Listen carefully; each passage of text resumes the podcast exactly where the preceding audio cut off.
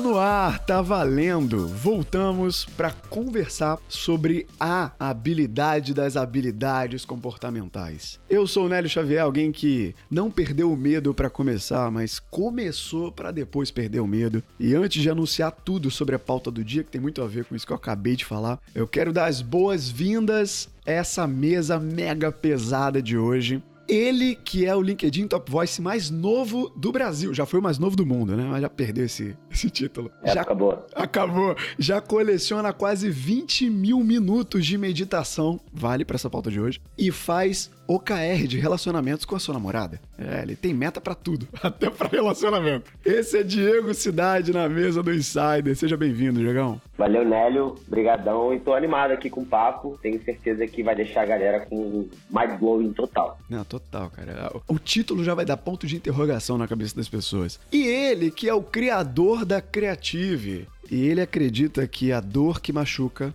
é a mesma dor que ensina. Nossa, que profundo, hein, André? O baiano mais carioca que eu conheço, meu amigo e conterrâneo de Copacabana City, André Lopes está de volta ao Insider. Valeu, Nélio, muito bom. Mais uma pauta aqui quente que a gente vai trazer e com certeza a galera vai aproveitar muito. É demais, cara, demais. E olha só, só tem duas semanas que a gente não grava juntos. E nesse intervalo de gravação, ela saiu na Forbes Brasil e ela palestrou no TEDx São Paulo. De quem é essa rotina maluca de duas semanas? Da head de startups do Cubo Itaú, Amanda Graciano. Oi, oi, oi, é um prazer estar com vocês. É mais ou menos assim, né? Isso porque foi no início da semana tudo isso. Depois ainda teve o restante da semana, maluca. Só tem 15 dias que a gente não se vê. Putz, é um prazer. E esse tema eu sou completamente apaixonada, hein? Então tô amando aqui, vou ficar assistindo de camarote e fazer minhas Boa. perguntinhas.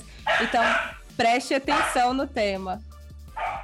E esse é Zuri, o cachorro da Amanda que você tá ouvindo no fundo. Afinal, ele quer gravar o podcast também. Pô, mãe, vai gravar sozinho? Sem eu? Pois é. Agora passando para os convidados da mesa de hoje, ele que é mestre em análise do comportamento e psicologia experimental. Ele é psicólogo, ele é autor, professor universitário, poderia falar igual a Mari, né? É autor, é psicólogo, é professor. Ele acumula várias funções dentro da psicologia e também é crossfiteiro. Ó, liga o alerta aí de crossfit na área. Tapete vermelho para Rodrigo Boavista no Insider.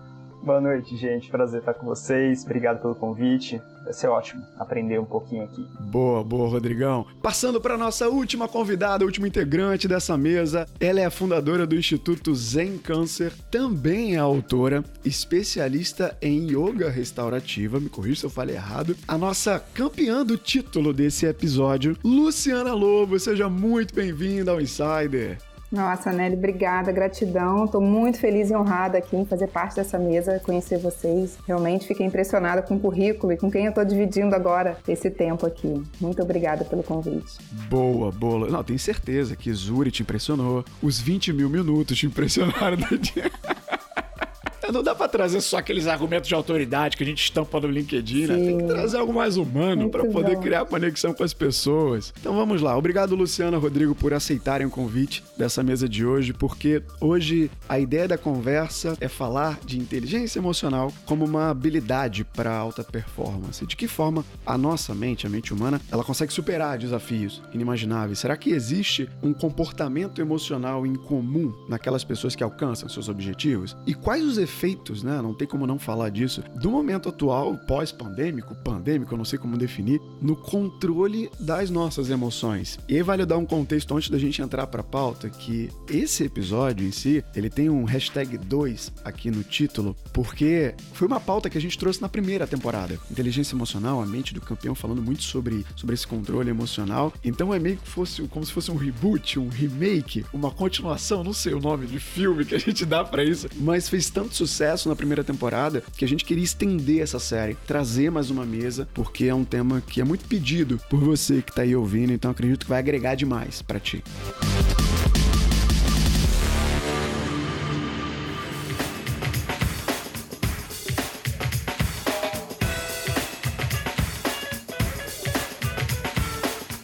Antes da gente entrar na pauta maravilhosa desse episódio 194, aquele recadinho esperto para você que tá chegando aqui pela primeira vez no Insider. Seja bem-vindo, seja bem-vinda. Nosso ouvinte John Travolta, sabe aquele meme perdido? É você agora. Então, se você não tem ideia do que é o Insider, sobre o que, que a gente fala, tem um episódio zero aqui no feed. Dá uma procurada. No Spotify é o nosso trailer, pode te dar um bom contexto de quem nós somos. Agora, se você tá aí do outro lado com fone no ouvido mega apressado, mega acelerado, acelerada, você pode acelerar esse episódio. Sim, dá para você ouvir em 1,5, 1,2, 1,8. Tem várias opções. Para te ajudar, a gente colocou aqui na descrição o tempo total da conversa se você acelerar esse episódio. Fica tranquilo que a dicção de todo mundo aqui tá em dia, viu?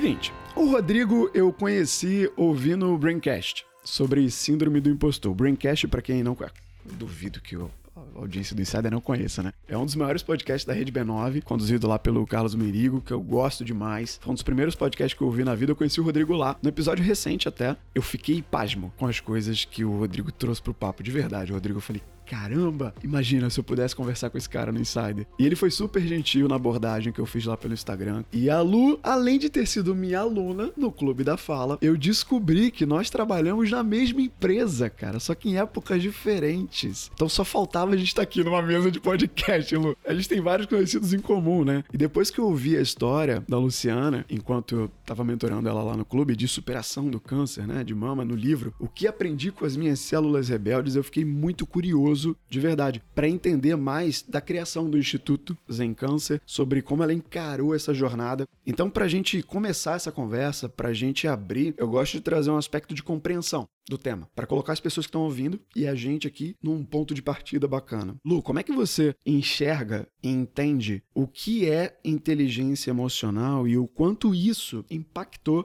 nessa tua jornada? É, então, boa noite a todos. Um prazer enorme estar aqui. Tenho certeza que eu vou aprender muito mais, até do que vou compartilhar com vocês. Sem dúvida, a inteligência emocional é, é você ter o conhecimento, o autoconhecimento sobre as suas emoções, como é que as, as, emoções afloram no momento em que você lida com uma impermanência, quando você lida com uma mudança, com uma transformação, faz com que você aprenda a reconhecer essas emoções, né? É claro que você não vira um robô, uma máquina, você sente as emoções, mas você aprende a lidar com essas emoções e você passa também a escolher a forma como é que você vai passar por cada situação, né? Já que a situação a gente não controla, as mudanças a gente não controla, a impermanência faz parte da vida, então, aprender a lidar com as emoções e ter autocontrole sobre elas nos ajuda a enfrentar os desafios. Sim, sim, cara. E eu queria provocar o. Quando eu falei com o Rodrigo um pouco sobre a pauta, ele falou: Nélio, eu tenho uma visão um tanto quanto polêmica sobre isso, eu tenho uma visão um pouco diferenciada. Então eu quero que o Rodrigo complemente com a visão, até pra gente estimular já essa abertura de papo sobre a compreensão do que, que é.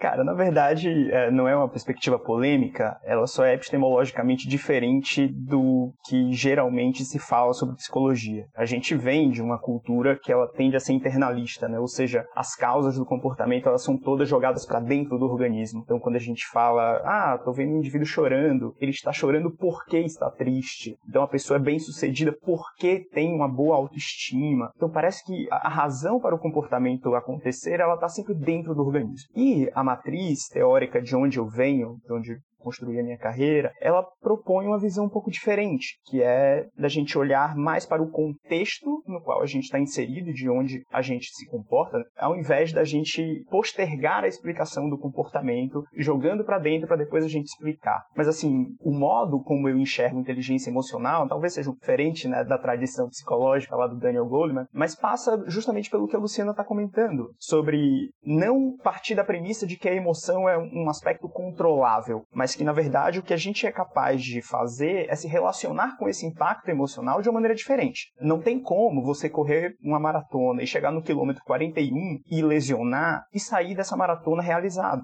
né, se dizendo um vencedor você vai frustrar. Vai haver uma frustração ou qualquer tipo de outra sensação presente. Porque a sensação ela é, na verdade, um efeito colateral do que a gente vai vivendo. Agora, se essa frustração é suficiente para evitar que você se exponha novamente a uma nova maratona, aí já é uma história completamente diferente. Se a gente está tratando inteligência emocional com uma capacidade de você reagir ao impacto emocional e a partir disso direcionar a tua vida para as coisas que fazem sentido ou não, a gente está super na mesma página. Agora, se existe uma perspectiva de que inteligência emocional é um jeito de você conter emoções e você escolher o que você sente ou o que você não sente, empiricamente a gente já não tem mais esse resultado. Eu sou psicólogo clínico, né? então a minha vida é tratar o efeito do modo como as pessoas são maltratadas pelas emoções. E o que eu tenho visto nesses anos de formado é que a gente não escolhe o que a gente passa. A minha própria terapeuta ela tinha uma frase que eu achava genial e que eu fazia questão de lembrar para mim mesmo, inclusive, que a vida tem vida própria. Agora, o que, que a gente faz diante dessas ocorrências é que nos transforma em campeões ou em fracassados, sei lá o modo como a gente vai chamar aqui. Né? Eu tô falando de campeões, porque foi o modo como você apresentou a pauta. Mas é mais ou menos daí que, que eu parto. Não, legal. Deu um norte muito interessante, porque tem, tem uma dicotomia ali, desse olhar para dentro, desse olhar para fora, de você conseguir controlar ou de você ressignificar aquilo que aconteceu. Quando eu lido, eu trabalho com oratória. Quando eu lido com pessoas que têm uma trava muito grande para se expor, né? Que tem aquela barreira, não que cheguem à glossofobia, que é aquele pavor de falar em público, eu costumo brincar que eu banco psicólogo, mas eu não tenho nenhuma formação de psicologia. Até porque se tiver algo mais a orientação buscar um psicólogo. Mas muito dessa superação, a frase que eu trouxe lá no início, você não perde o medo para começar, você começa para perder o medo. Até porque o medo, a gente referencia muito aquele Divertidamente, aquele filme das cinco emoções e tal, que é muito bacana, quem não viu vale ver. Não dá para você, tipo, suprimir ele. Não tem como, né? É uma emoção. E aí, segundo o filme, é inata, tá com a gente. O que dá para você fazer é ressignificar o que ele te causa. E foi o que eu entendi. Trouxe da tua fala. E se tiver errado, me corrija aqui, viu, Rodrigo? É por aí mesmo, né? E aí tem formas de você fazer isso, né? A respiração, sim, por exemplo. Sim. É por aí mesmo, cara. Assim, é, essa é uma mudança significativa que a gente tem observado nos últimos tempos, assim, em termos de modelos terapêuticos. A gente já passou por um momento na história em que as pessoas buscavam terapia e o que era oferecido era um jeito de você deixar de sentir algumas coisas. E geralmente quando as pessoas procuram a gente, elas procuram para isso. Então, o cara que chega ansioso, o cara que chega deprimido, ele chega dizendo, ai, arranca isso de mim. E o que a gente tem percebido é que o episódio depressivo, o episódio ansioso, ele é produto de uma vida ansiosa, uma vida depressiva. Então não dá pra gente arrancar esse pedaço da história da vida do cara sem que ele transforme sua própria vida. Então assim, a escolha da emoção, ela não é de fato uma escolha. Ela é uma fantasia que a gente constrói muitas vezes para viver a vida de um jeito mais confortável. Mas existem sim mecanismos para que a gente consiga com um pouco mais de facilidade olhar para a vida e dizer assim, opa, isso aqui está presente, o que, que eu posso fazer de agora em diante? E aí talvez a Luciana tenha muito mais propriedade para falar disso do que. Não, eu concordo muito com a fala do Rodrigo.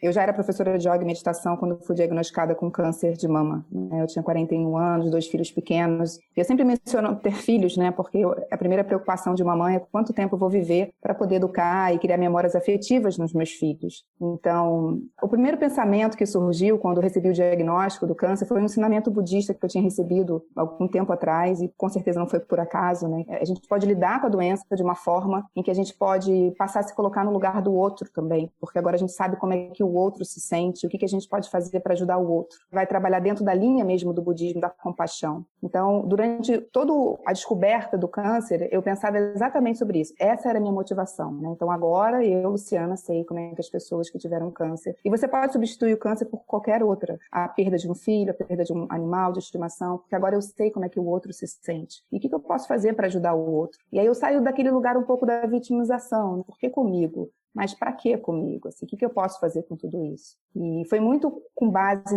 nesse sentimento que eu fui traçando e cuidando de todos os passos do meu tratamento oncológico. É um tratamento longo, né? São seis meses de quimioterapia praticamente, mais radioterapia e todo o acompanhamento que a gente faz após o tratamento. Até a criação, que eu vou falar ao longo desse podcast, do Instituto Zen Câncer. Cara, o que, o que você falou, eu lembrei do remake lá que eu citei aqui na entrada, o Éder, ele foi convidado e ele disse, eu não lembro se ele disse da emoção, do sentimento, até uma dicotomia que eu queria perguntar para vocês depois. Por exemplo, quando você tem raiva de alguma coisa, tá no trânsito, e aí alguém te fecha, pô, me fechou e tal. Aquilo que você sente é muito rápido. O que acontece é você ficar revisitando aquilo e alimentando aquilo o tempo inteiro, tempo inteiro. E você vai cedendo para aqueles efeitos. Então, aquele ponto da escolha que o Rodrigo falou aqui atrás, é, você tem a ilusão da escolha. Eu já, eu já fico, eita, cara, a gente não tem controle de nada, meu amigo. A gente tem que ir por aquilo que tá na nossa mão, né, cara? Eu consigo lembrar de várias situações cotidianas. Ô, Nélio, você tá falando isso da raiva? Olha que engraçado. Eu gosto muito de desenho, né? Eu sou a mais velha de muitos primos. E eu acho que desenho, tudo tem um negócio pros adultos e a gente ignora que acha que é tudo pra criança.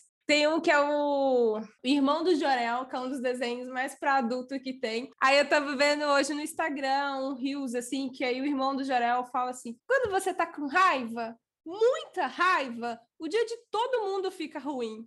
E é exatamente isso que você falou, que é do revisitar, assim, já que eu tô com raiva, vou atrapalhar a vida de todo mundo nesse dia. E é só isso, mas, putz, é um desenho, né? E eu... Exatamente. Porque essas emoções são, como no budismo a gente diz isso, são como lentes, como se a nossa lente, a lente de uma máquina de fotografia, por exemplo, tivesse matizada com uma cor diferente. Então, tudo que você vai ver durante o seu dia está matizado de raiva. Não é que você atrai, é que você realmente está vendo tudo através dessa lente, dessa raiva. E aí você vai prejudicando, vai espalhando essa raiva por todos os lugares. E não adianta você realmente esconder essa emoção, guardar essa emoção, porque você vai chegar em casa, vai chutar o cachorro, vai brigar com o filho, vai descontar em alguém a sua raiva. Então, é como você lida com ela, como é que você autorregula as suas emoções. E aí, a importância da meditação, a importância do autoconhecimento, para você entender, por exemplo, naquele segundo, Nélio, que você levou uma fechada, você pode parar opa, peraí, foi só uma fechada. E você ressignifica aquele momento na hora ali, você não deixa aquilo se instalar no seu sistema. Eu, por exemplo, quando estou dirigindo e paro no sinal, e hoje a gente está com muitos moradores de rua, né, no Rio de Janeiro, acho que em todas as grandes capitais do Brasil. Então, quando eu paro no sinal e vem algum morador de rua pedir dinheiro de uma forma que eu não percebi que ele estava chegando, eu levo um susto. Naquele momento que eu levei aquele susto, eu tive uma descarga de adrenalina. O meu sistema simpático, ele entrou atuando, que é aquele que vai me ajudar a mobilizar energia para atuar rapidamente, para sair de uma situação de perigo, real ou imaginário. Mas se naquele momento eu falo, calma, Luciana, foi só uma pessoa pedindo dinheiro, tá tudo bem, você não está em perigo. E você começa a trabalhar sua respiração, você regula suas emoções e você volta para o seu estado de equilíbrio, de homeostase. Isso é um exercício diário que a gente pode praticar nas pequenas situações, até que quando apareça uma grande situação de uma grande mudança, você tá mais fortalecido, né? Como musculação mesmo. Não, demais, cara. Eu vou deixar já o link desse episódio para quem tá ouvindo, pro primeiro dessa temporada, o 82 sobre inteligência positiva, que a gente trouxe o Geraldo Rufino aqui na mesa. O André tava aqui, o Diegão tava aqui, e o Pedrinho Salomão. E o Pedrinho Salomão. Eu ouvi. Ele é um pô, parceiraço do André, também conhecido nosso. Ele tem uma frase que ele diz o seguinte: se você reclama, reclama, reclama, reclama, tá sol. Pô, tá sol, né? Nossa, Rio de Janeiro é inferno. É o réu de janeiro. Aí não, tá chovendo. Nossa, choveu o rio para. Pelo amor de Deus, não é? Reclama de tudo. Você vai virando um reclamador profissional, né, cara? E, poxa, esse papo tem muito a ver com o que vocês acabaram de falar.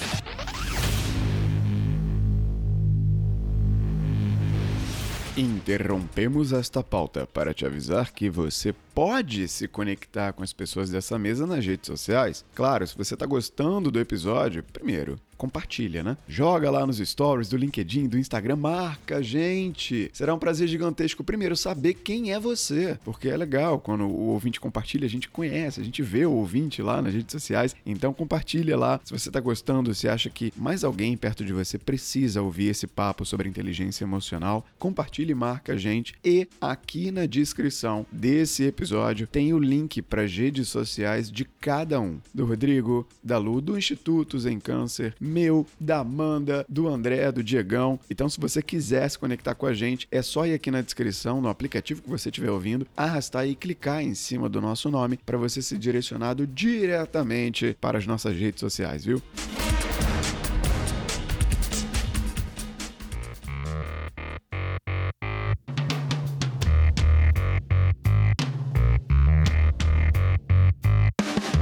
Queria virar aqui trazendo um lado mais profissional ou mais de negócios, vai, do que a gente tá falando, para provocar o Diego, porque eu sei que o Diego lá na U, ele tem uma trilha de aprendizados para estagiários. Vale dizer, Diego é o homem dos estagiários do Brasil. Falou a palavra estagiário, top of mind, Diego Cidade.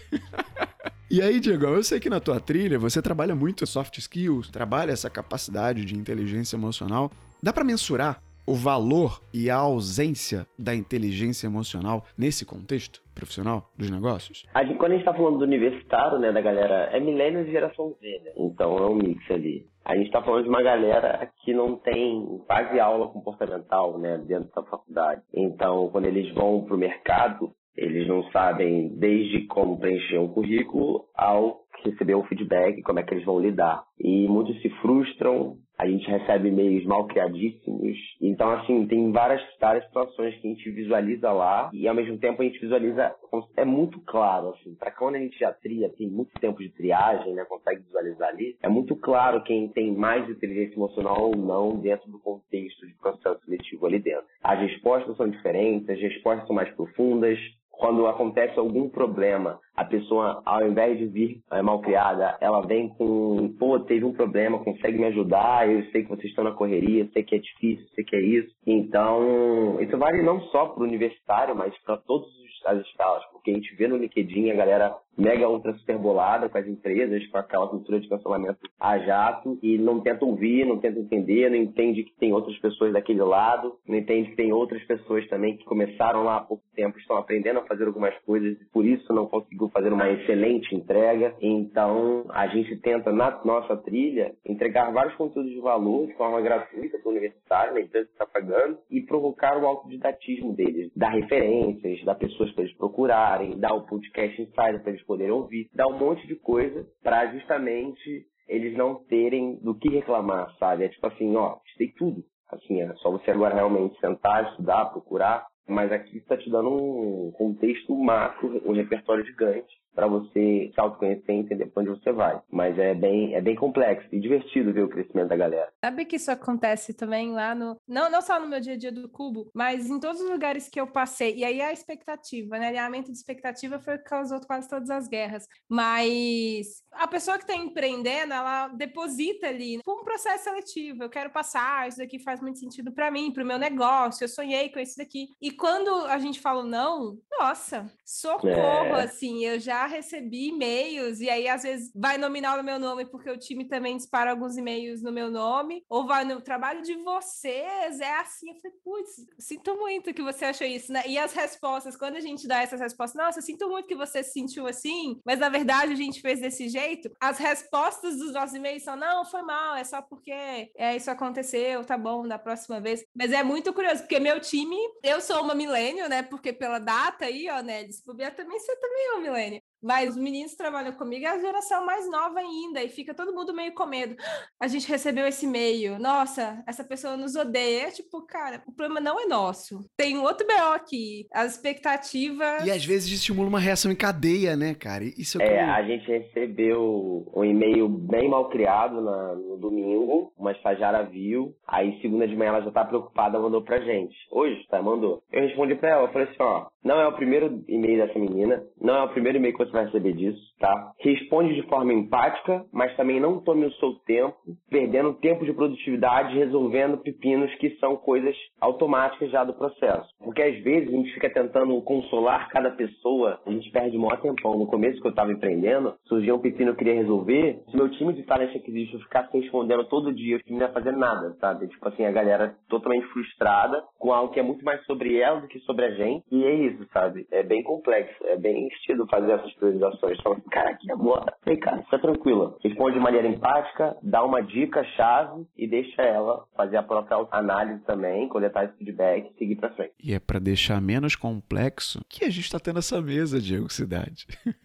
E eu te provoquei com relação a isso. Eu quero jogar bola na cola do Rodrigo agora, porque a gente ouve muito falar sobre ah, depressão, burnout, estresse, crise de ansiedade, ainda mais agora, né, nesse momento. E ambientes profissionais também, ambientes corporativos. Só que o que me surpreende quando eu vejo esses dados, se você quiser trazer alguns números, fica à vontade, é profissionais mais jovens. O Diego acabou de trazer experiências de estagiários. Às vezes é complexo lidar com isso, porque talvez a expectativa seja de pessoas mais velhas, tendo que lidar com muita responsabilidade, Cara, como é que faz isso? Como é que lida com isso? Muito curioso, né? Assim, porque existe um, uma correlação, e eu não vou dizer o dado porque eu corro um risco enorme aqui de, de cometer alguma injustiça estatística, É, mas já existem dados correlacionando a juventude do profissional com a, a potencialidade dele desenvolver uma síndrome de exaustão, né, o famoso burnout. Então, por mais contraintuitivo que seja, né, se a gente pensa nessas novas gerações que são cada vez mais assoladas pela necessidade de grandes entregas e pela exuberância profissional o mais rápido possível, fica até razoável de compreender que são indivíduos que são assolados não só pela cobrança natural do mercado de trabalho, mas por esse estabelecimento cultural de uma necessidade de sucesso imediato. E o que a gente tem visto é que, de fato, a nossa sociedade ela tem se especializado nessa velocidade. Quanto mais rápido você chega num determinado espaço, parece que você goza de algum tipo de privilégio social. Quando, na verdade, o que a gente observa é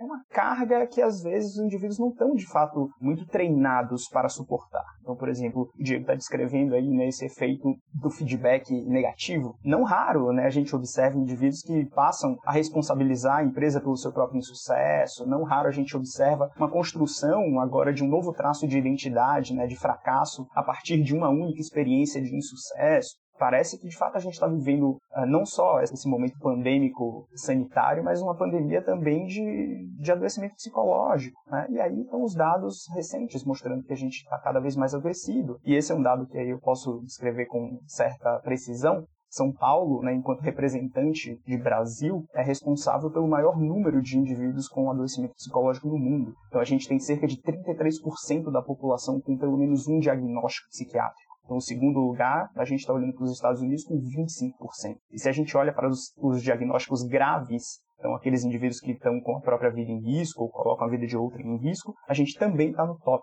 Nós somos o país mais adoecido do mundo e mais gravemente adoecido. Tá? Então, sim, a gente não está vivendo um momento muito propício para a saúde. Caramba, um terço, 30, mais do que um terço da cidade de São Paulo teve algum diagnóstico nossa senhora.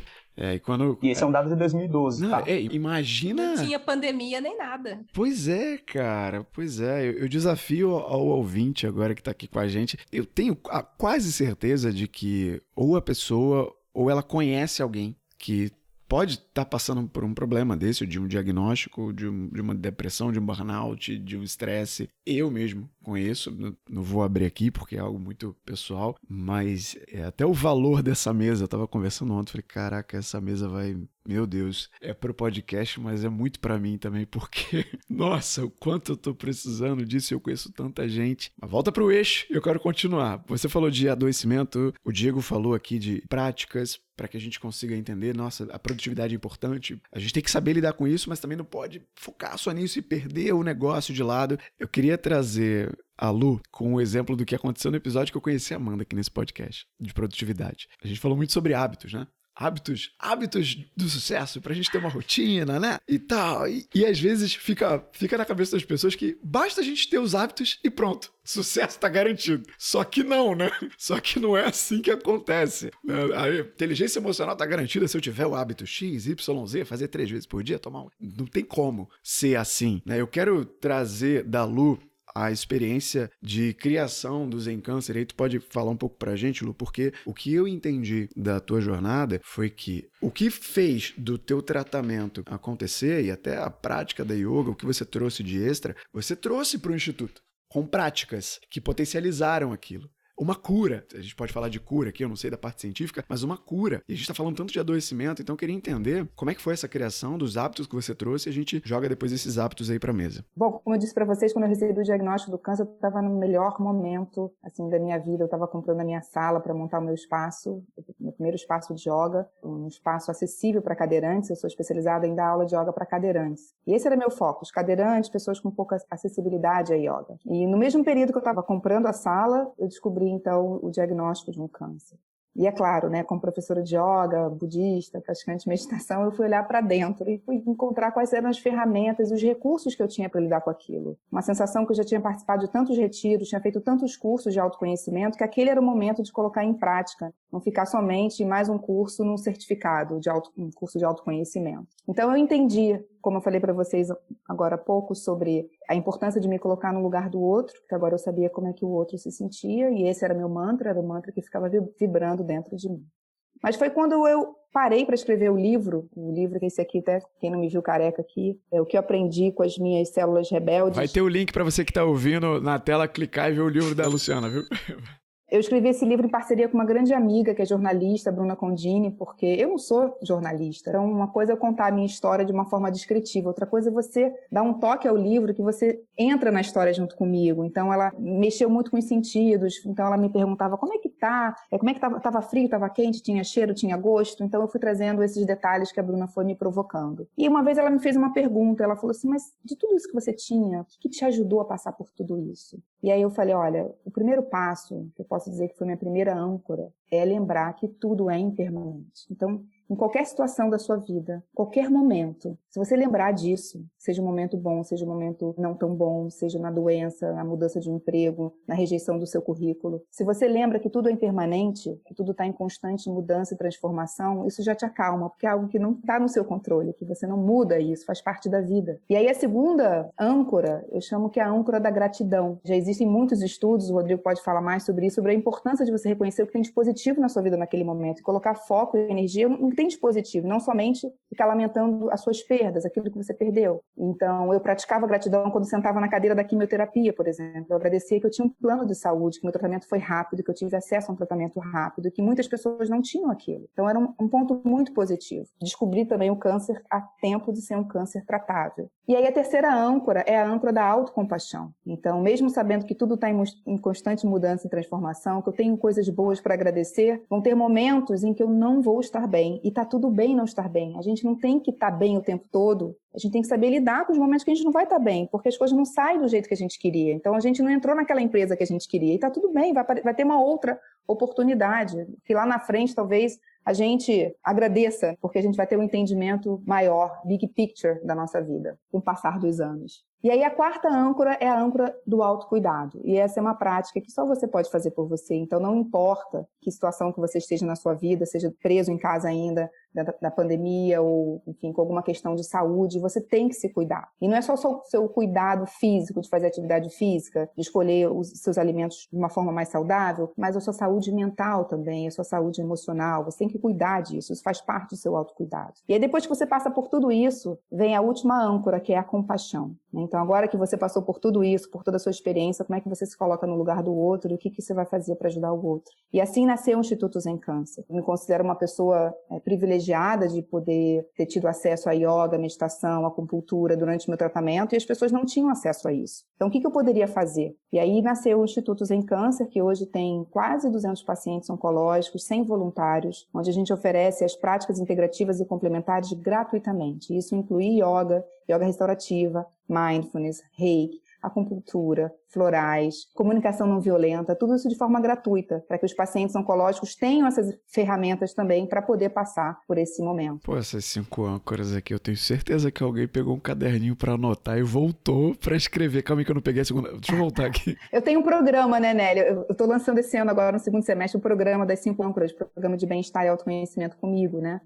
E ah. também essas âncoras estão no livro, e elas estão sendo Legal. todas descritas com exercícios de yoga, com meditação. Tem uma meditação para cada âncora e um retiro que a gente vai estar tá fazendo para as pessoas poderem contemplar essas âncoras. Eu não inventei, tudo isso existe. Eu simplesmente organizei, coloquei numa ordem que fez sentido para mim. Legal. E tem dado muito certo com outras pessoas também. Distribuiu, né, cara? O Instituto está aí, está criando e está impactando um monte de gente. Pô, que legal. Ainda mais porque é gratuito, né? Então, é gratuito. quem sentiu interesse, esse trabalho. Eu lembro que quando a gente trouxe o BO aqui, o Ian não, Ian não. Eu chamava ele de Ian, mas é Ian. É Ian, Ian. o tempo inteiro. é Ian. Que ele foi falando do impacto. Eu falei, cara, é legal demais poder deixar pessoas que fazem um trabalho completamente diferente falar para ter, para extrapolar essa coisa do cuidado. O que você falou, o exemplo lá do carro. Eu comecei a participar de um projeto esse ano, MPS, Movimento de Pessoas Solidárias. Aí você falou, ah, poxa, tem muito morador de rua aqui e às vezes eles se aproximam, a gente tem medo e tal. É um detalhe, por exemplo, de olhar. O projeto que eu participo, ele distribui quentinhas. É o objetivo. E aí a gente conversa na distribuição das quentinhas. E aí quando a gente ouve, a pessoa fala, poxa, às vezes as pessoas não olham pra gente para evitar alguma coisa nunca faria ideia disso, sabe? Porque você já meio que evita e tal. E aí, quando eu ouço alguém do projeto falando, eu tenho certeza que o que você falou agora do Instituto Zen Câncer, assim como o Ian falou do, do IBO aqui, que é o Instituto Black Office, abriu o olho de muita gente para esse público, para esse problema, para essas pessoas. E até é o gancho que eu quero fazer de gratidão, vou jogar a bola no colo do André agora. Um dos hábitos que eu consegui criar, e eu considero hábito porque hoje eu tô no dia 896, é o journaling, que é, é, tipo diário, né? Um diário que eu faço, eu tô no dia 896,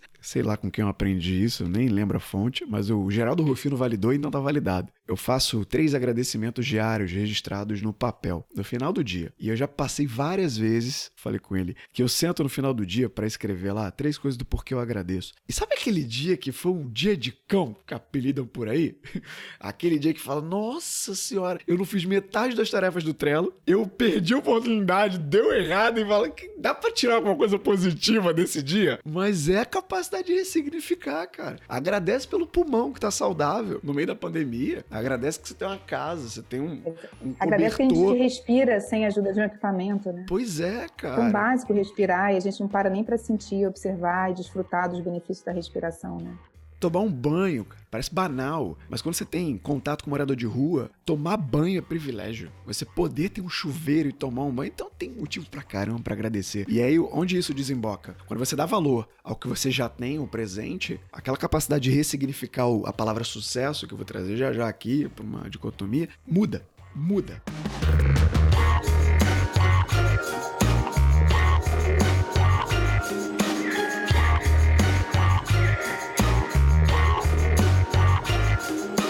Eu quero jogar no colo do André porque André é um cara que tem bons hábitos. É um, um, carioca de alma baiana, ele seria um cantor de bossa nova.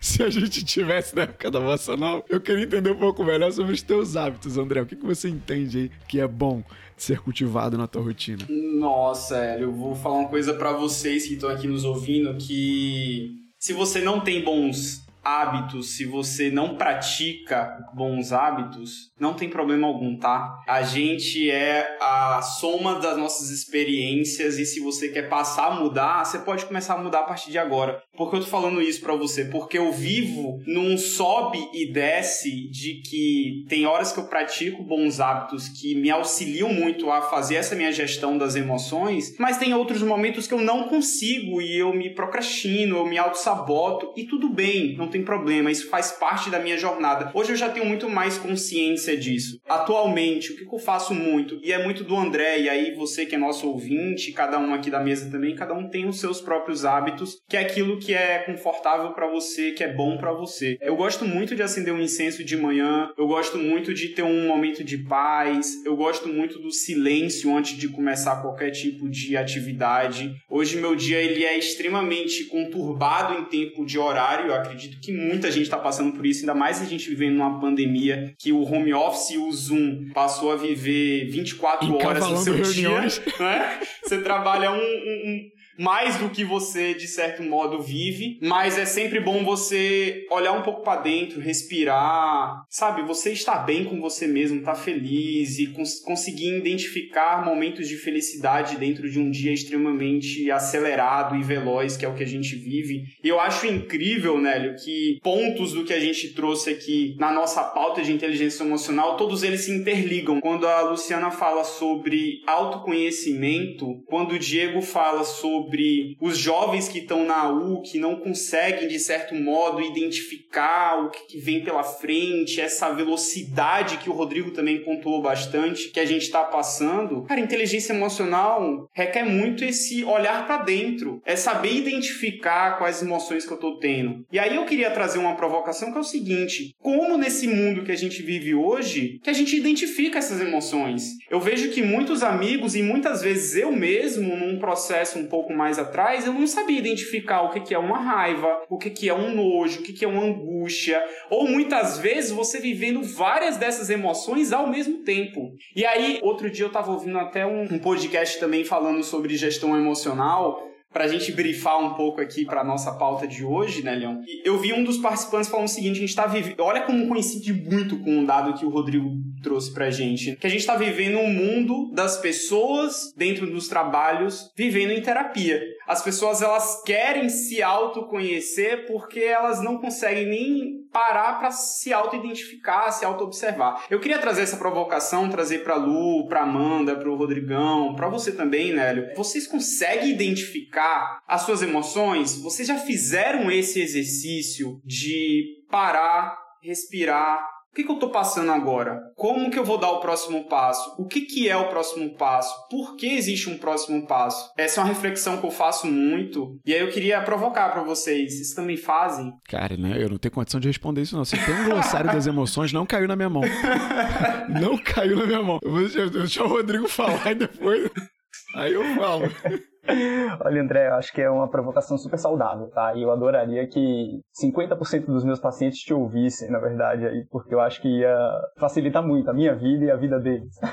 o primeiro ponto que eu queria trazer tem a ver com esse lance dos hábitos que vocês descreveram agora há pouco. Recentemente a gente também tem passado aí por uma pulverização desses protocolos de bem-estar. Eu até dei uma ouvida lá no, no último no episódio né, do Insider que vocês descreveram agora há pouco e de fato né, existe essa ideia que não combina em nada com o fenômeno empírico de que um hábito diário ali de começar o dia com meditação seguido de um banho frio e de limão, glutamina e gratidão é suficiente para uma vida saudável e que vai fazer de você uma pessoa melhor e bem-sucedida e tal. O que a gente tem observado, inclusive, é o efeito contrário. As pessoas se obrigando a, a se comportar de maneiras que não têm absolutamente nada a ver com suas identidades e produzindo cada vez mais mal-estar. Né? Indivíduos frustrados, indivíduos desidentificados com o próprio comportamento, que não observam os resultados do que lhes foi prometido, e aí as pessoas ficam cada vez mais infelizes. Então, assim, a identificação desses hábitos que são, de algum modo, benéficos à tua vida, precisa precisa ser uma, uma aventura idiosincrática, né? ou seja, envolve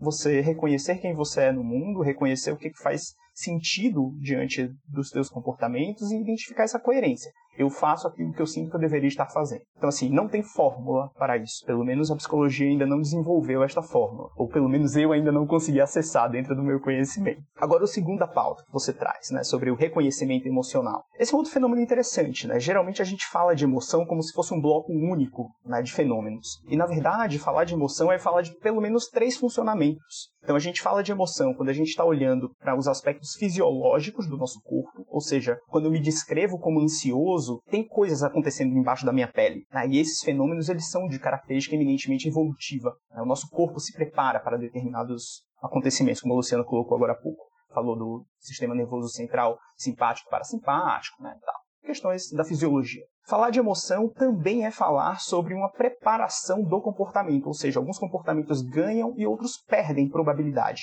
Então, quando eu me sinto deprimido, eu, Rodrigo, aumenta a chance de eu me isolar. Para outros indivíduos, aumenta a chance de você socializar. E aí a gente tem milhões de explicações que a gente precisa encontrar na história de vida de cada um desses indivíduos. Mas o que a gente precisa saber é, além dos fenômenos fisiológicos, existem alguns comportamentos que aumentam e outros diminuem de probabilidade. E essa já é uma das formas da gente observar qual é a emoção que está presente no nosso comportamento. Tá? Então, na medida que você reconhece o que, é mais e o que, é menos provável, quando você se sente de forma X ou de forma Y, aumenta o teu grau de controle sobre o teu mundo. E por último, que tem a ver com o que vocês estavam comentando agora há pouco sobre a raiva ali no trânsito e tal, tem a ver com uma mudança do valor das coisas do mundo. Então, por exemplo, quando alguém sofre algum tipo de fenômeno coercitivo, né, algum tipo de punição, por exemplo, o cara que é rejeitado um processo seletivo, ele imediatamente vivencia uma alteração do valor das coisas do mundo. Aquela empresa, ela passa a ser menos valiosa, xingar as criaturas que foram responsáveis pela né, pela rejeição aumenta de valor. Quando você está no trânsito, né, e esse é um fenômeno clássico, eu estou aqui em São Paulo, né, a gente vive esse trânsito caótico, né, e tem lá né, os motoboys e tal, essas pessoas que estão ali fazendo o trabalho delas e que de vez em quando, de fato, incorrem em alguns comportamentos agressivos no trânsito. Não raro a gente ouve as pessoas dizendo assim: nossa, na hora que o cara me deu a fechada, a primeira coisa que me veio na cabeça foi a imagem daquela pessoa sendo atropelada ou passando por um grave acidente. Isso não tem a ver com o diagnóstico de sociopatia, né, como vulgarmente a gente está aí falando. Isso tem a ver simplesmente com o funcionamento evolutivo, que é, na medida em que você se sente de algum modo prejudicado, aumenta a probabilidade de que você queira prejudicar alguém. Então, quando a gente fala de emoção, a gente está olhando para esses três pilares. A gente está olhando para fenômenos fisiológicos, a gente está olhando para uma alteração de probabilidade de comportamento e a gente está olhando para uma alteração do valor das coisas do mundo. Então, quando a gente vai pensar em reconhecer emoções, a gente pode usar esses três prismas para identificar essas emoções. E qual é o grande benefício, no final das contas, né, de fazer esse reconhecimento emocional? A Luciana falou agora há pouco em mindfulness, né? Tá super na moda, né, falar de mindfulness, exercício de atenção plena, tal. Né? Qual é o grande valor que a gente tem observado empiricamente de adotar esse tipo de funcionamento? Então, quando a gente pensa nesses gatilhos do, da vida, né, e a gente pensa esses comportamentos que provocam algum tipo de dano, né, então eu fiquei com raiva, de repente agredi a pessoa que está na minha frente. Entristeci e de repente eu me cortei para. Tipo essa reatividade, né? Isso, né, esses fenômenos mais com característica impulsiva. Quando a gente estabelece um comportamento no meio entre o, esse fenômeno gatilho e a resposta impulsiva, a gente ganha a capacidade de controle. E essa observação de emoção, a identificação do que você está sentindo e a preparação para os fenômenos típicos dessa condição é como se você ganhasse tempo. E nesse tempo que você ganha de comportamento, você previne a ocorrência impulsiva. Seria maravilhoso se a gente tivesse dentro do currículo base das escolas o treino de identificação emocional, um treino de percepção emocional. Porque no final das contas, a quantidade de crianças que a gente vê por aí também, né, sofrendo por não sentir ou por não saber o que está sentindo, é incrível. Só um, um, exemplo pessoal aqui. Minha mãe trabalhava em outra cidade onde a gente morava e um belo dia ela estava voltando dessa cidade onde ela trabalhava. Ela chegou em casa, estava eu, cheio de band-aids colado no peito. Ela se assustou com aquilo, né? Tipo, o que, que aconteceu, né? E saiu tirando os band-aids e tal, né? E, tipo, que, onde você se feriu. Né? E eu não estava ferido, mas eu estava sentindo alguma coisa no meu peito que, naquele momento ali, ela significou como saudade. Então eu estava sentindo dor de saudade. Agora, por que, que eu botei band-aid? Porque naquele momento saudade era equivalente à dor. Diante de dor, a gente coloca band-aid. Então, assim, se outras criaturas tivessem a capacidade de ser treinadas para entender o que está acontecendo no seu corpo e a preparar o próprio comportamento para o que está ocorrendo, a gente possivelmente tinha uma sociedade muito mais pacífica, a gente tinha relações sociais muito mais empáticas e a gente tinha muito mais possibilidade de escolher de fato o que, que faz bem e o que, que não faz bem pra gente. Tá respondido, André? Nossa, uma aula, né? Uma aula. Eu acredito que nossos ouvintes vão ter que voltar. Volta aí alguns pra, minutos pra e ouve de novo. Cara... Eu já tô aqui. Que dia que sai? Eu vou. Preciso ouvir. eu, eu tô vendo só a Amanda anotar as coisas ali.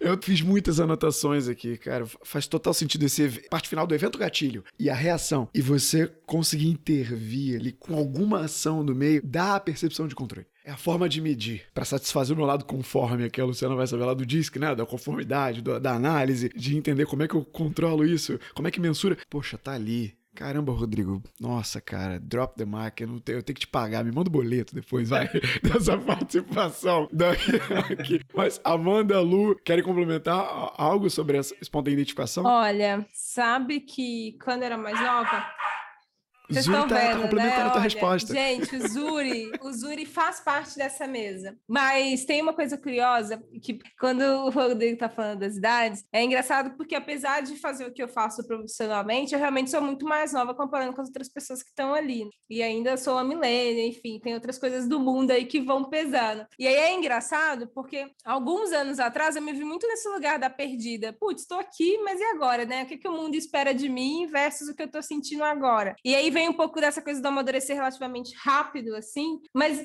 é um amadurecimento que vem muito nesse sentido. Eu aprendi desde nova a dar nome para as coisas. Então, se eu tô feliz, se eu tô triste. E aí tinha antes uma pegada um pouco também da religião, né? Eu venho de uma família muito católica. O que que tá acontecendo aqui agora? E dar um nome para essa coisa, enfim. Hoje eu não sou tão apegada a isso, da religião em si, mas ajudou bastante.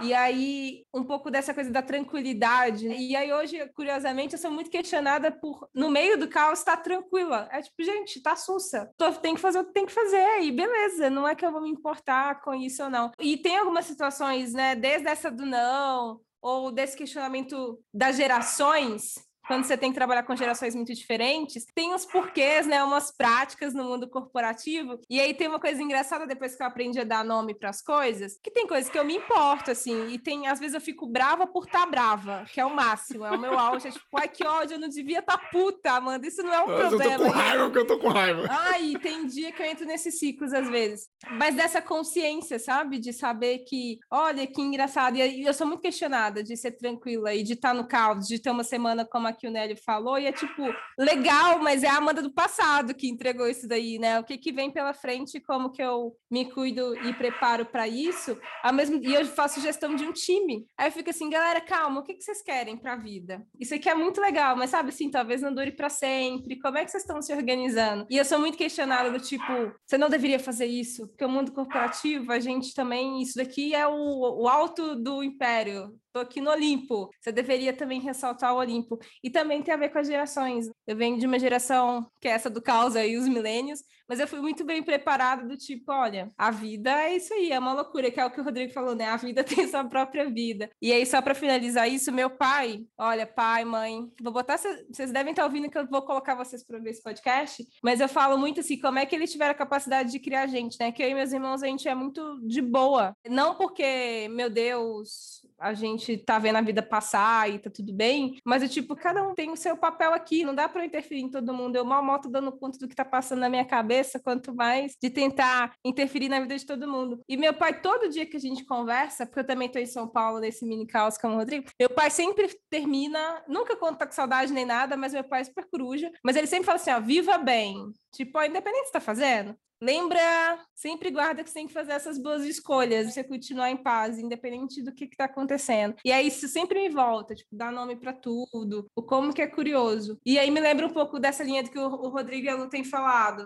Tipo, ó, calma, vai dando nome, né? Cada hora você vai, lida com uma coisa, porque é um mutirão de pessoas também minimamente enlouquecendo. Quando a gente está falando aqui um pouco de São Paulo e pandemia, tipo, não é que você não sabe o que fazer, é que todo mundo que você está interagindo também não está sabendo. E isso traz consequências diferentes. No momento aqui, eu sou a pessoa que escreve e fica refletindo. Botou para fora do seu jeito, né, Amanda? O que você tava falando sobre tá com raiva de tá com raiva, tem uma coisa no meu comportamento que eu, eu me questiono muito. Essa coisa de ser frio que você falou para tomar algumas decisões. Eu sou aquele cara que quando tá um caos também eu, eita, mano, como é que eu resolvo isso aqui de forma lógica? E aí chorar, cara. Chorar é uma coisa que eu me questiono, porque eu não lembro a última vez que eu chorei na minha vida. E tem situações, e a minha namorada, ela não tá aqui agora, mas eu ela. Eu chorei de raiva a última é... vez. Que eu é... chorei porque eu não tava acreditando que eu tava chorando. Eu, eu fico me questionando. Às vezes ela chora com propaganda de manteiga aqui. E eu falo, nossa, óbvio que deve ter toda uma construção psicológica aqui por trás e tal.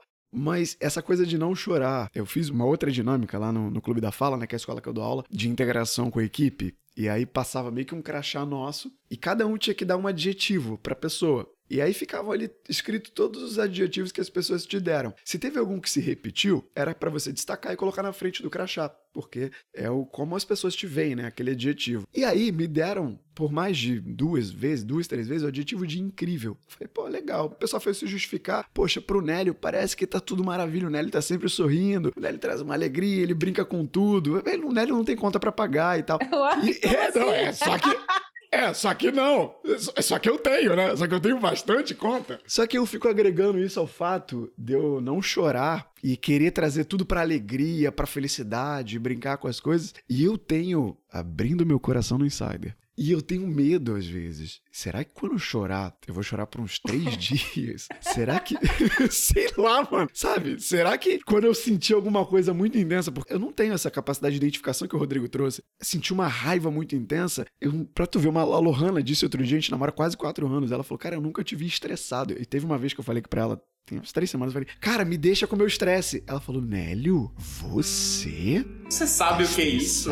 Tá com raiva? E minha irmã é psicóloga, ela já falou pra eu procurar terapia há muito tempo. Eu já recebi vários puxões de orelha pra isso. Mas eu, sei lá, só queria abrir meu coração pra vocês aqui. Momento só. terapia, né? Vamos falar, aproveitar, André. tá todo mundo aqui, né? Vamos aproveitar, né, a pauta, né, Amanda? Não, é isso mesmo. Eu tive aula com ele, fui aluna dele, ele tá sempre nessa energia. Às vezes eu parava no meio do caos pra poder ter aula, porque eu tava sempre enrolada entre uma reunião e outra. Quando eu abri a tela do Zoom, tava o Nélio com esse sorriso, muita energia, contagiante, assim. Foi um prazer ser aluna do Nélio. Eu acho que as pessoas no momento presente estão com uma certa dificuldade de lidar com essas mudanças. Está todo mundo ainda querendo a vida de volta. E eu acho que as pessoas que estão lidando melhor com esse momento são aquelas que aceitaram que essa é a nossa nova vida mesmo que aquela outra vida não existe mais, não existe porque ela já passou e a gente ainda está conectado com essa vida, está conectado com o que era a nossa rotina no passado. E aí eu vou trazer para vocês até uma frase que eu trouxe no meu livro, né, uma história, porque é claro que eu estava bem, estava passando por cada momento da quimioterapia. Foi difícil para mim a perda da identidade, quando eu fiquei careca e fiquei mais inchada e a sobrancelha caiu e eu me olhava no espelho e não me reconhecia. E aí um dia eu chorei e chorei, né, viu? Eu choro muito assim. Eu chorei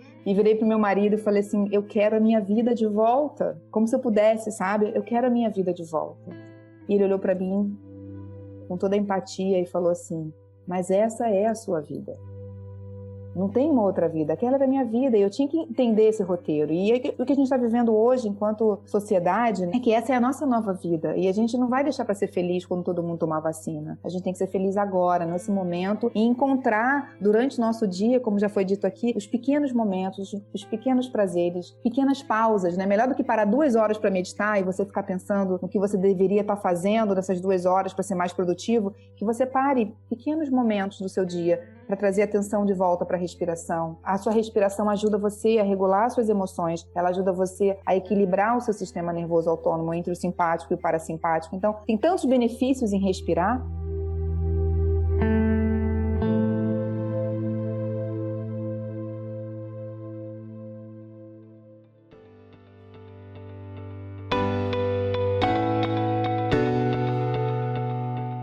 Fazer uma ponte aqui para a próxima etapa da pauta. Geralmente, eu gosto de colocar isso independente do tema do episódio eu peço para as pessoas trazerem exemplos de fracassos ou grandes derrotas e provocar com relação ao aprendizado que as pessoas conseguiram tirar disso, provocando, independente de digital, de gestão, de habilidade comportamental, da pauta que a gente traz aqui. E hoje a gente já falou muito sobre ressignificar, sobre lidar com isso, sobre reinterpretar a tua jornada, que o Rodrigo acabou trazendo, ele contou lá muita coisa dessa interpretação, da identificação do sentimento provocado pelo André, enfim. E eu queria puxar esse ponto da pauta de fracassos e aprendizados, fracassos emocionais e grandes aprendizados, deixando claro a diferença que vocês olham entre sucesso e fracasso. Porque eu atribuo muito perigo nessas palavras. Sucesso, ah, eu tenho que conseguir o sucesso, e no fracasso, e repudiar e afastar muito esse conceito do fracasso. Eu queria entender o que é para vocês, como vocês lidam com essas derrotas, e se quiser trazer, né, algum exemplo de fracasso emocional, eu, eu dei esse nome na pauta, eu nem sei se isso existe, e o aprendizado com isso, fiquem à vontade, quem quiser começar, puxa a bola.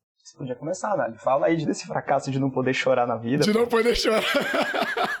Olha, eu, não, eu nem sabia que era um fracasso. Agora eu já tô sabendo que é um fracasso. Agora ele chora, gente. Vamos esperar. Agora, não, não. É difícil. Cara, a felicidade, ela pode ser escravizante, cara. A felicidade, ela pode ser um grande senhor de engenho. Essa obrigação de ter que estar o tempo inteiro sorridente, o tempo inteiro radiante e energizando o mundo é super cruel. Porque, como a Luciana trouxe mais cedo, né, a impermanência, ela é uma regra do jogo. Então, nem sempre a gente vai estar pronto para ser o sorriso da relação às vezes a gente vai ser a lágrima, né? Exato. né? Aí se a gente sente que a gente não pode chorar nunca, uh, que vida dura que a gente tem que levar, né? Você atende no Rio, Rodrigo?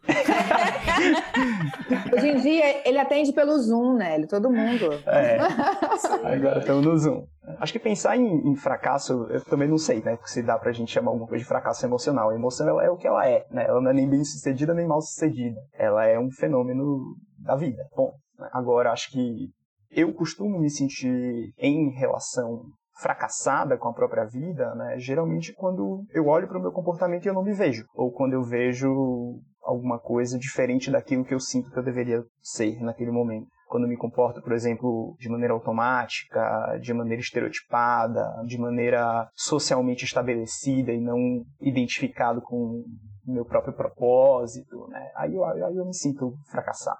Acho que em terapia, né, quanto mais tempo de terapia a gente faz, né, de verdade, né, não só frequentar a terapia, mas de fato se jogar no processo terapêutico, a gente começa a se olhar de um jeito diferente. A gente sai daquela posição vitimista, né, de criatura que é agredida pelo mundo e a gente começa a pensar que a gente provoca, de fato, alguns efeitos e que a gente paga o preço desses efeitos. E aí eu acho que muitas vezes quando eu me olho nesses momentos específicos de parar para olhar para o meu comportamento, eu digo, hum, caramba, esse Rodrigo do passado aí é um Rodrigo esquisito. Rodrigo diferente, né? Eu acho que se for falar de fracasso, tem um pouco desse descolamento do tipo, putz, aquilo ali não era eu. E eu tenho, agora bem menos, mas é engraçado que eu tenho alguns episódios que o Ricardo conta, Ricardo, meu noivo, ele fala: Você estava no, no piloto automático e eu realmente não lembro de nada, assim, e não é uma temporada um dia, tipo um mês. Vive um mês no qual eu falei assim, nossa, que engraçado. Então eu já sei mais ou menos coisas que dão esses gatilhos, mas é um fracasso emocional, tipo, putz, 30 dias, como assim, né? Não lembrar.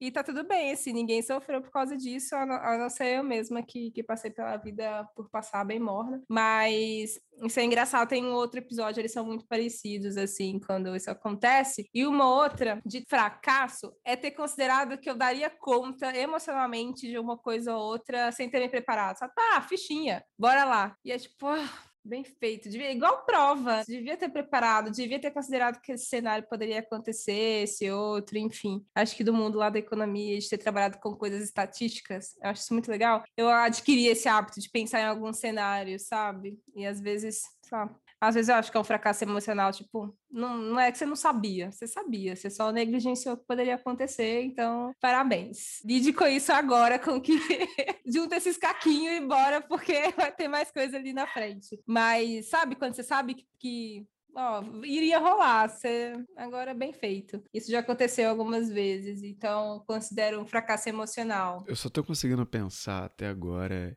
em eu não ser um escravo da felicidade, que tá martelando na minha cabeça agora o tempo inteiro. Muito obrigado, Rodrigo. Você plantou uma semente, tá germinando, vai crescer muito aqui. Espero que você siga a instrução da tua irmã, cara. Pois é, pois é, cara. Sabe, Nélio, eu tava pensando aqui, essa visão que o Rodrigo trouxe e a visão da Amanda também que ela trouxe agora, tá muito de acordo também com o que eu penso quando fala-se de fracasso emocional. Primeiro, o que é fracasso? Que é fracasso para André não necessariamente é um fracasso para você, o que é sucesso para André não necessariamente para você mas eu me vejo, entre aspas, é, fracassando emocionalmente quando a minha projeção das percepções que eu tiro do meu mundo que eu vivo tá muito em desacordo com o que eu penso de propósito. É mais ou menos como para onde que eu quero ir? O que, que eu tô fazendo que me leva a chegar lá? E aí, nesse ponto aí, você também, nosso ouvinte aqui, pode estar falando assim: putz, lascou tudo, porque eu não tenho um propósito de vida. Pode acontecer? Pode acontecer, não tem problema algum, meu amigo e minha amiga, não tem problema algum. Igual o Marco falou, às vezes meu propósito quando eu acordo é matar alguém, vale como propósito? Vale como propósito. Não tem problema, não tem problema, até porque eu acho que a gente tem vários propósitos no mundo, não existe nenhum propósito pré-estabelecido ou um único que você deva seguir. Se você ainda não se encontrou, você vai se encontrar. Se você não se encontrar, fica tranquilo, porque ele vai chegar em um dado momento. Mas eu sempre encaro quando, quando eu tenho esse sentimento, assim, essa emoção aflorada de que as coisas não estão andando conforme eu gostaria que andasse, e não por ser um autocontrole de sempre controlar tudo que eu faço, até porque os passos eles são dados conforme a gente vai caminhando, mas quando eu vejo que as coisas não estão indo para o meu ideal de propósito, para aquilo que de fato eu quero me entregar e me doar para o mundo, aí eu vejo que tá tendo um fracasso ali que eu sei que eu não vou conseguir atingir tudo que eu deveria atingir. É, total, e eu quero trazer o ponto da pandemia que ainda tá aí, só Deus sabe quando, até quando, né? Afetando todo mundo, por mais que tenha vacina, não para de surgir variante e, e aí vai. Essa coisa que tá todo mundo ciente agora. O podcast ele é atemporal, ele tem essa característica, mas o momento, o fenômeno que a gente está vivendo também, a meu ver, vai ser atemporal. Todo mundo vai lembrar disso. O que eu quero deixar para e aí eu jogo, jogo no colo da Lu, depois o Rodrigo pode complementar. Se a gente tem alguma orientação comportamental especial para dar nesse momento para quem está ouvindo, eu sei que pode ser clichê, pode ser batido da gente ouvir isso por aí, mas é aquela coisa, né? A gente não sabe a consciência da pessoa que está ouvindo a gente. Então pode ser a primeira vez que a pessoa esteja ouvindo isso. Lu, alguma orientação? a orientação, é o que eu venho falando desde o começo né, desse podcast, é entender que a vida, na verdade, é um ciclo. Então, a gente não para muito para perceber sobre esse ciclo, né? O ciclo ele começa com o nosso nascimento, tem o crescimento, o envelhecimento e a morte. Esse ciclo ele pode passar ou não pelo adoecimento. No meu caso, a minha história, o meu ciclo passou pelo adoecimento, eu estou bem, estou em remissão total. Mas ao longo desse ciclo, um dia ele vai se fechar vai se fechar para todos nós. Acontecem é, os fatos da vida, uns que são legais, outros não são legais, mas todas essas mudanças fazem parte do nosso crescimento. E essa pandemia está lá no nosso ciclo, ela também faz parte do nosso crescimento. Eu vejo as pessoas com muita dificuldade de lidar com a impermanência, principalmente a impermanência da vida, né, diante de com esse número tão alto de falecimentos diários no nosso país. E isso é algo que faz a gente pensar diariamente na finitude da vida. A gente não vivia antes pensando nisso. É claro, alguém da nossa família adoecia, morria, tinha os acidentes que aconteciam, mas ninguém ficava pensando e ouvindo o número de mortes diariamente, abrindo o jornal e tá lá tantas pessoas morriam, né? Então isso faz com que a gente se sinta mais vulnerável, porque existe um instinto natural nosso de sobrevivência, de sobreviver, estar tá aqui, de viver. Então, é, eu como uma sobrevivente do câncer de mama, estou em remissão total, eu digo que eu vivo um dia de cada vez. E todo esse ensinamento que eu ganhei com essa experiência me faz viver esse momento agora. Eu vivo um, um dia de cada vez, um momento de cada vez. E ficar me cobrando tanto que eu tenho que ter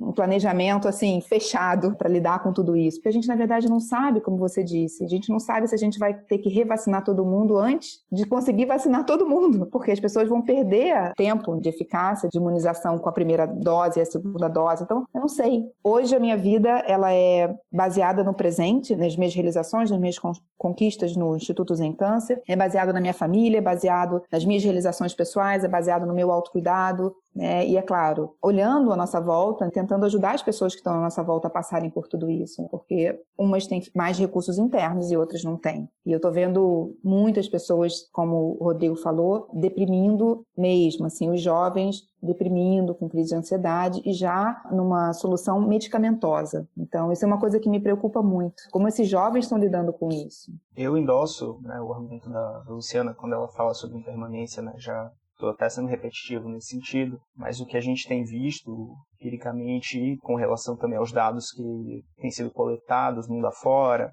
é que uma aproximação dessa condição inevitável de vulnerabilidade parece atuar numa direção de proteção psicológica, né? ou seja, aceitar a condição como ela se dá ao passo em que você se comporta de um modo a manter-se saudável, que falando psicologicamente, mas também fisicamente, fazendo essa dicotomia mente-corpo, mente que nem combina com o meu modelo epistemológico, mas eu acho que faz mais sentido quando a gente está falando desse jeito, parece que esse é um jeito da gente permanecer são né, nesse momento topar a ideia de que de fato a gente está vulnerável e que não há nada que a gente possa fazer nesse momento, mas ao mesmo tempo a gente faz alguma coisa para se proteger e cuida de quem está ao nosso redor. E por mais que o podcast seja atemporal, né, o nosso comportamento ele é temporalmente marcado. A gente é produto do mundo que a gente vive hoje. E eu acho que esse mundo que a gente vive hoje, ele ensina um pouco pra gente sobre comportamento político, por exemplo. Acho que uma maneira da gente cuidar da nossa saúde hoje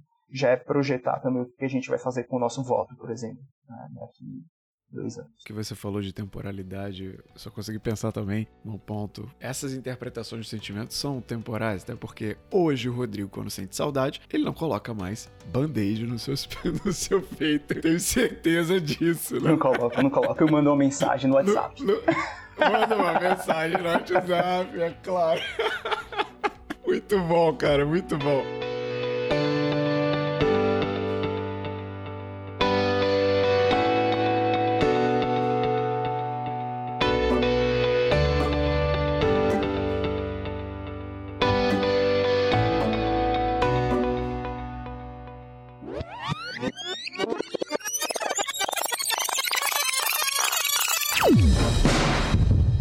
Calma que ainda não acabou, né? Tem os créditos do programa para quem fez ele acontecer. Produção e roteiro, Nélio Xavier. Arte da capa é responsabilidade do Michael Moura. Edição de som, ele sempre ele, Tiago Augusto. apresentação nas vozes de Nélio Xavier, Gabriela Manhani, Diego Cidade e André Lopes.